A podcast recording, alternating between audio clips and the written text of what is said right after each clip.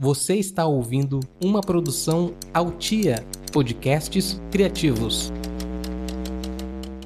Esse programa é um jornal fictício que não tem compromisso algum com a verdade, que tem como único intuito propagar o caos e a desinformação. Ele também pode conter gatilhos emocionais, então se você é uma pessoa ansiosa, deprimida, ou simplesmente fica abalado com a ideia de que todas as pessoas que você ama vão morrer, ouça por sua conta e risco, ou não ouça. Se você está ciente e deseja continuar, permaneça na linha após os fogos de artifício.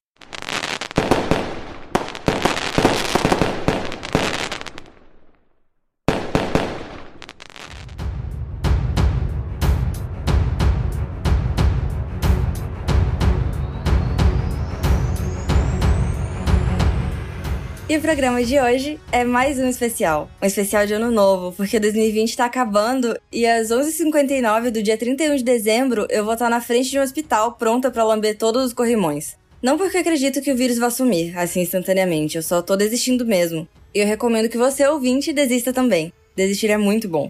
Se você tem esperança de que as coisas vão melhorar com a chegada de 2021, pare agora mesmo. A tendência é que em 2021 tudo piore e você morra. E no programa de hoje eu vou provar isso pra você. Então seja bem-vindo, esse é o Bom Dia Estou Morrendo e eu sou a Milena, a sua apresentadora. Brasil emite alerta sobre o primeiro caso de superfungo fatal resistente a medicamentos. A Agência Nacional de Vigilância Sanitária, a Anvisa, emitiu um alerta sobre uma investigação em curso do primeiro caso positivo no país de Candida auris, fungo resistente a medicamentos responsável por infecções hospitalares que se tornou um dos mais temidos do mundo. Em seu alerta, a Anvisa afirmou que o Candida auris é um fungo emergente que representa uma séria ameaça à saúde pública. Na lista de sintomas mais comuns causados pela infecção por Candida auris estão febre alta, tontura, fadiga, vômitos, aumento da frequência cardíaca e posteriormente o infarto agudo do miocárdio, que é o termo técnico para parada cardíaca. A infecção por Candida auris é resistente a medicamentos e pode ser fatal. Em todo o mundo, estima-se que as infecções fúngicas invasivas tenham levado à morte de aproximadamente 60% dos pacientes. O Candida auris costuma ser confundido com outras infecções, levando a tratamentos inadequados. Além disso, o fungo é resistente e pode sobreviver em superfícies por um longo tempo.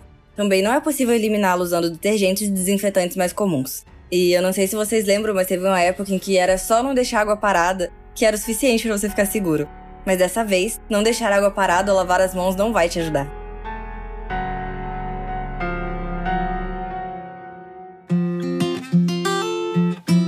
Lança-chamas Vulpix. Com lança-chamas Vulpix, nenhum vírus, fungo ou ser vivo sobrevive. Com temperaturas reguláveis de 700 a 1903 graus Celsius, você pode esterilizar absolutamente qualquer coisa. Parcelamos em até 12 vezes sem juros e temos frete grátis para todo o Brasil, exceto nas regiões Sul e Sudeste. Entre em contato com nossos revendedores. Lança-chamas Vulpix te protege protege dos vírus, dos fungos, mas não é de você mesmo.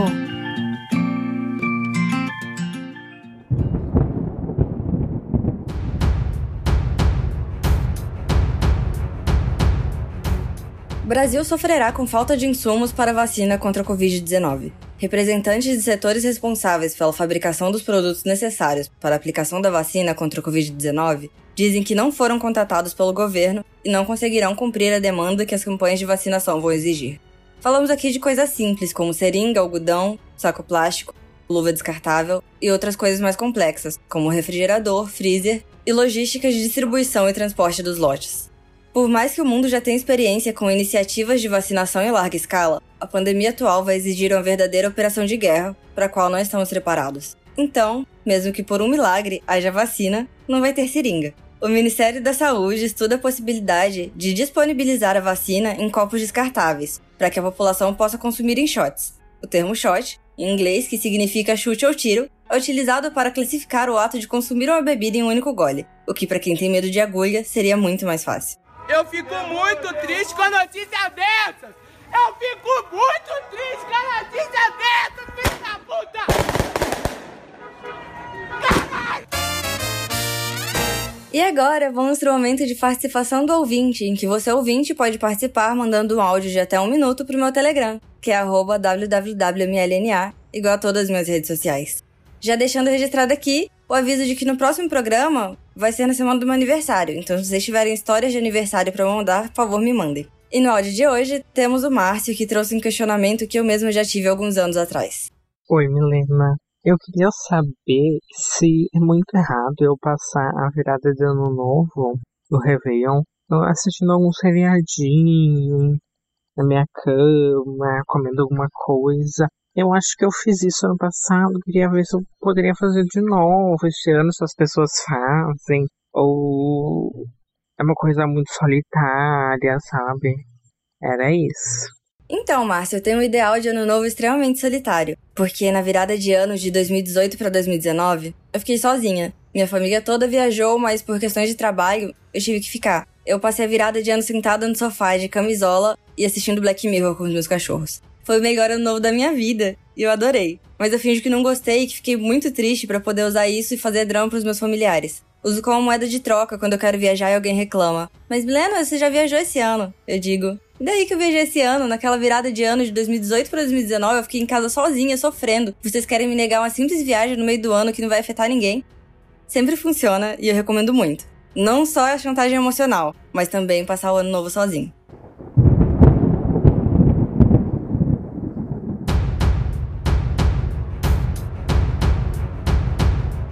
Governo dá sugestões de como substituir a ceia de Ano Novo. Com a alta dos preços nos supermercados e a diminuição do poder de compra do brasileiro, está cada vez mais difícil se alimentar, ainda mais em datas especiais, como o Réveillon.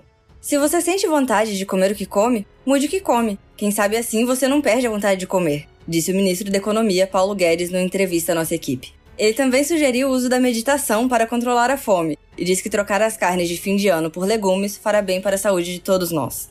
E assim eu encerro o programa, com o último episódio do ano de 2020. Eu espero que eu tenha conseguido acabar com qualquer resquício de esperança de um ano melhor em 2021. Porque se você não morrer por causa de um super fungo resistente a tudo, você vai morrer de fome. Eu espero que todos tenham um feliz ano novo e não soltem fogos, porque é muito caro para você ficar tacando fogo e explodindo. E ainda assusta os meus cachorros.